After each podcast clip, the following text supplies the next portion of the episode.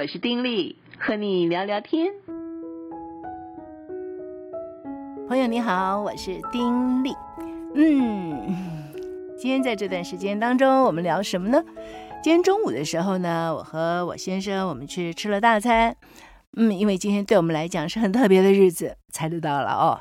呃，对一对夫妻来说很特别的日子，应该就是什么什么纪念日啊？对对对，几十年在一起啊，呃，这个想起来也是非常的呃有感。不过我们今天不谈这个纪念日的事情，来谈谈吃什么的事情。我先问我说想吃什么？嗯，我就选了我喜欢吃的怀石料理。其实怀石料理我先生并不喜欢，因为他不喜欢的原因是认为都是那种小盘小碟，觉得吃起来不过瘾啊。呃，喜欢那种大盘吃起来很过瘾的感觉。而我呢，嗯，是偏爱怀石料理的哈，而且昂贵嘛，所以你不能常常去享受怀石料理啊，偶尔一次就分外觉得它的好。每一次觉得不只是说呃吃的东西很精致，对，它都是小盘小碟的啊，小碗啊，可是会觉得非常精致，很多样，而且啊，它所用的盘碗什么都非常非常的漂亮哦。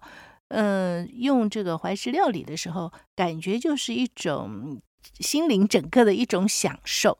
所以我今天又跟我先生说，我现在越发觉得啊。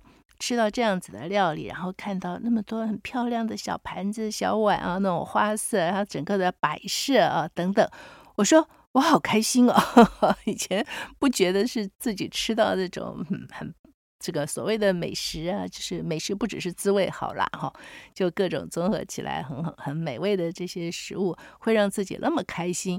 哎，现在渐渐觉得真的，我就说出几次我觉得好开心、很难忘的吃到好吃东西的记忆，真的连讲的时候都 觉得开心啊。那今天呢，我就想跟大家，我们就聊聊怀石料理吧。这怀石料理啊，其实这个开始的时候，这个怀石料理是跟这个禅宗有关哦，指的就是喝茶之前的那种简便的餐点。那不仅是食物哦，它的烹调方式啊，牵涉到食物跟生活的一种的关联，可以说是生活美学的一部分哦。那么，因为是跟禅宗有关，是喝茶前的简便餐点，所以嗯，就必须往前推啊，看看这个茶在日本这是怎样的一回事哈。那么，喝茶的仪式传到日本之后，日本就渐渐渐渐发展出来所谓的茶会啊，日本茶会。十六世纪的时候，嗯，传到这个千利休这边。千利休是什么人呢？哎，他可是很了不起啊！他是日本茶道的宗师，日本人称他是为茶圣。他呢，发展出最能代表禅宗美学的一种侘寂概念。什么侘寂啊？这个侘怎么写呢？是一个单人旁，在一个住宅的宅啊，侘。它代表的是一种简单、纯粹、质朴。那么寂就不用说了，就孤寂啊，寂寞啊。从孤寂里面培育一种静闲、优雅、从容不迫、豁达、开阔的心境啊，这是侘寂啊。哎，我觉得对我来说，这种东西是有吸引力的哈。从孤寂中培养一种静闲、优雅、从容不迫、豁达。开阔的一种心境，多好啊！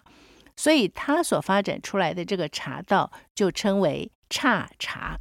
说真的，这个“侘”这个字看起来好像并不给我一种非常宁静的感觉啊，但它的意思却是一种简单、纯粹、质朴的意思，也是要从这种简朴甚至是残缺里面去看到所谓的美感。不过啊。这个茶道说是要求简朴啊，可是心境上是非常严肃的哦。像一期一会、呃和静清寂等等这种词，都是茶道里面常用的词。那它所代表的一种的意义是有严肃意义的嘛？像一期一会来讲，表示说一生仅有一次，是这严不严肃？很严肃哎！这一辈子里面，我就跟你这么一次相会，哇，那是一种什么感受？你自然就会觉得用一种很严肃、很正经的心去看待嘛，哈。所以就会要求，希望整个是一种和谐的氛围，在一种很恭敬的心境之下去进行。可是呢，又不要太刻意。免得不自然，就是要怀着一种敬虔的心，为客人准备各样的餐点。那么要考虑茶会的季节呀，哦，要留意它的天气呀，也需要留意一下客人的心情啊，呃，依据这些去准备餐点。可是啊，又要做得不着痕迹，意思就是要刻意的营造不刻意。哎，这个说实在，我也觉得并不是很容易啊。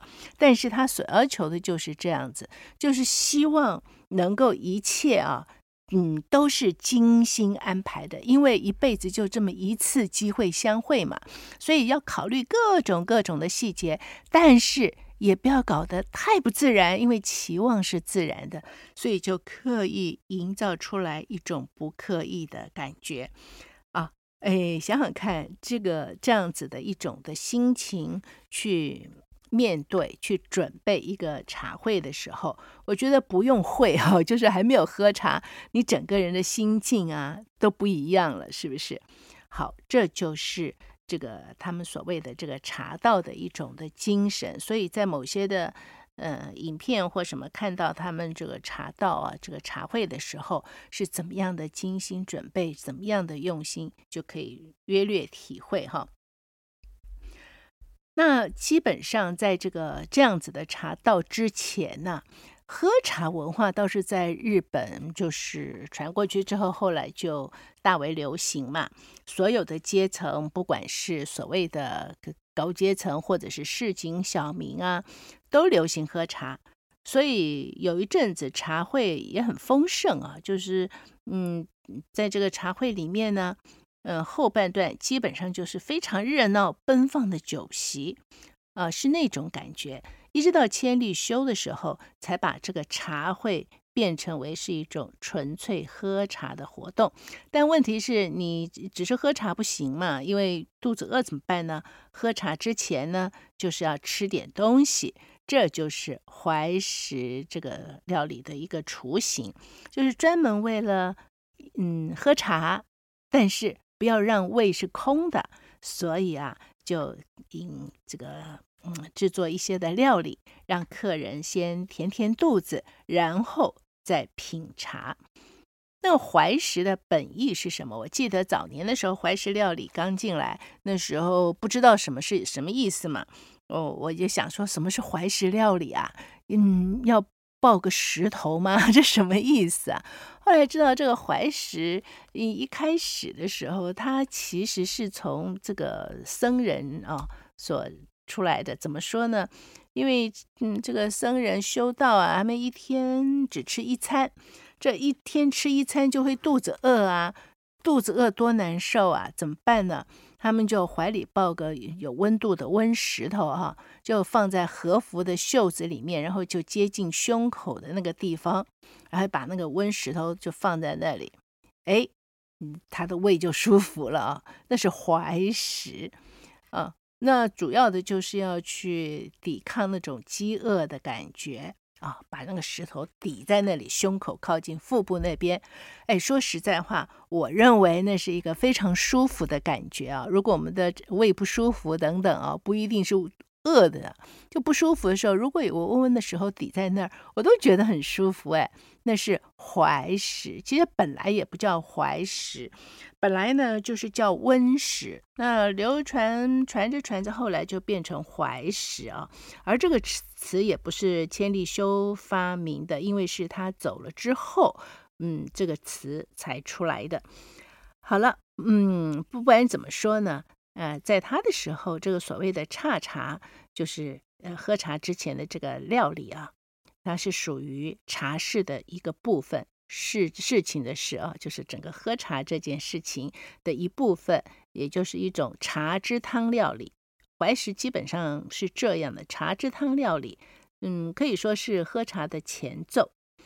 那吃的东西也不限于是素菜啊，除了主食米饭之外呢，它的副食基本上是一汤三菜啊，一个汤，然后三个简单的或菜这样子，也就是当时庶民家庭嗯正餐的一个菜色。但是呢，这样子的一种的所谓的怀石料理啊，在当时就成为一个料理的革命。为什么呢？因为他的这种方式跟之前的进餐的方式相比，就有三个可以说是划时代的特征了。什么特征？第一个就是它是用温热而且充分烹调的食物端到客人面前，不是一次夯不啷当全部摆到桌上啊，而且端上的食物都是适合食用的。第二个是它没有多余繁琐的食物，也就是简单适量，不浪费。嗯，虽然说这可能是在佛教里面他们一贯的饮食态度了，不过在当时的时候，嗯，已经不是这样子了，所以变成这样子的时候，也是一个特色哈。第三个就是料理呢，其中就带有主人想传递给客人的讯息，而这一点呢，就是跟美学有关啊。我们在用现在用怀石料理的时候，都可以充分感受到那一点，那个也是。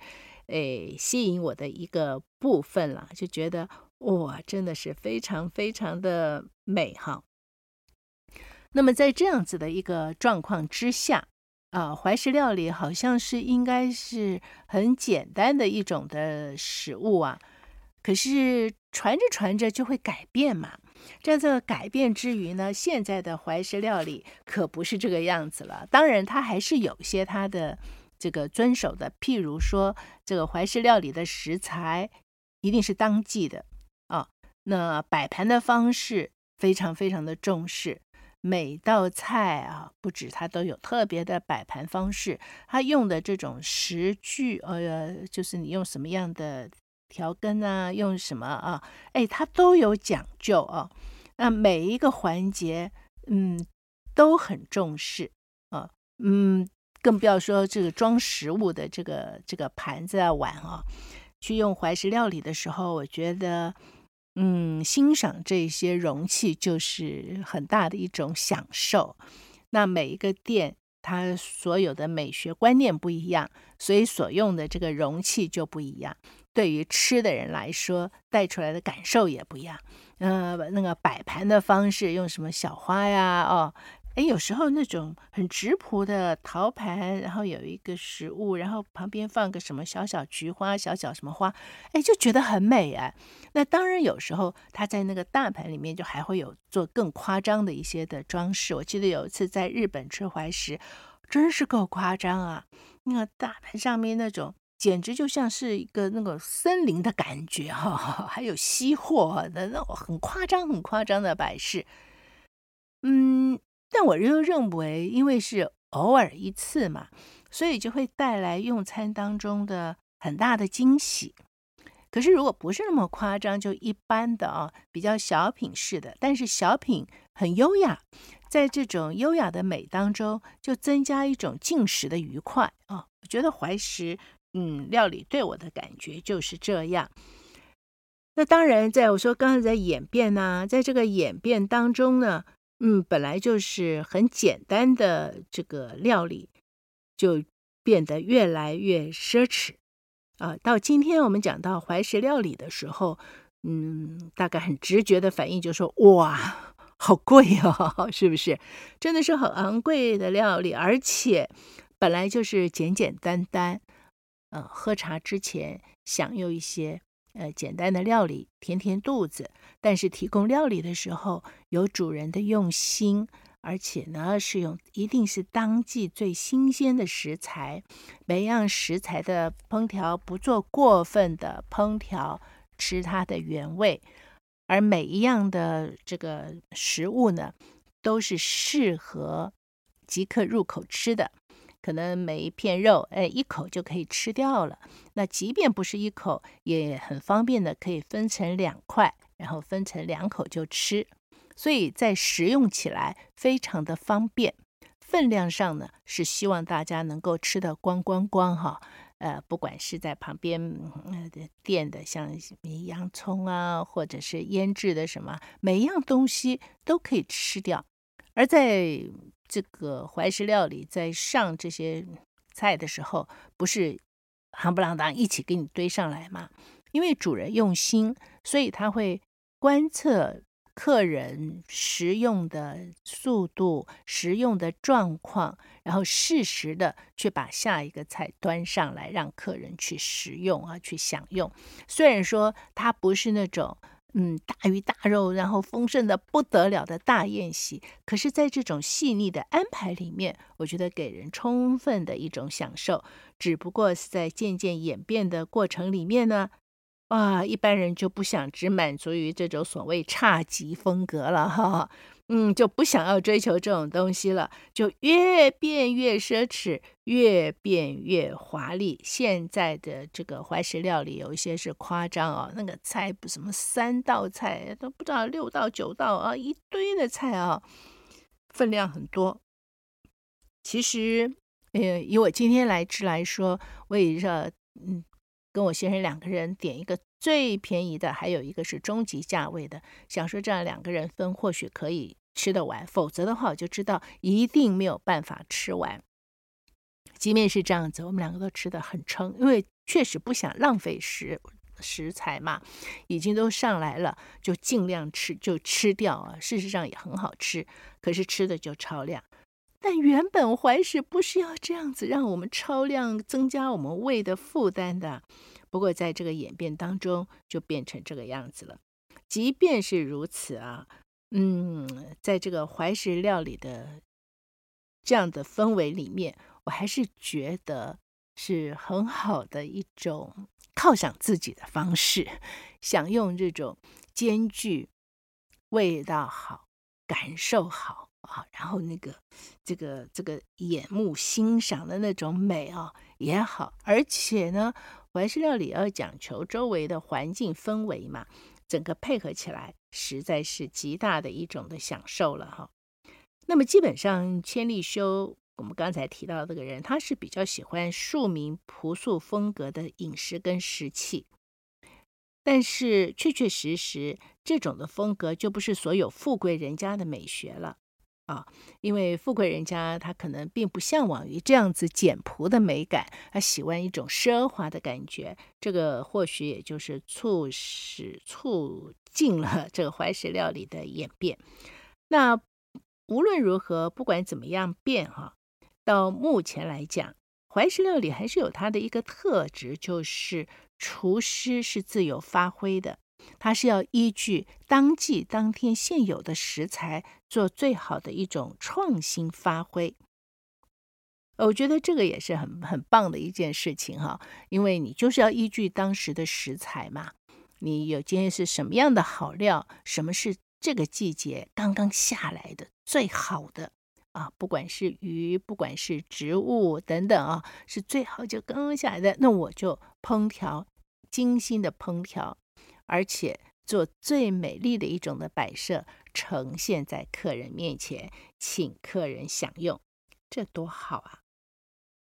而在这样子的一个呃特色里面，就是保持这个，只要是怀石，那都是用最新鲜、最当令的食材，看厨师的创意与心意，呈现在这个客人面前，让客人尽心享受。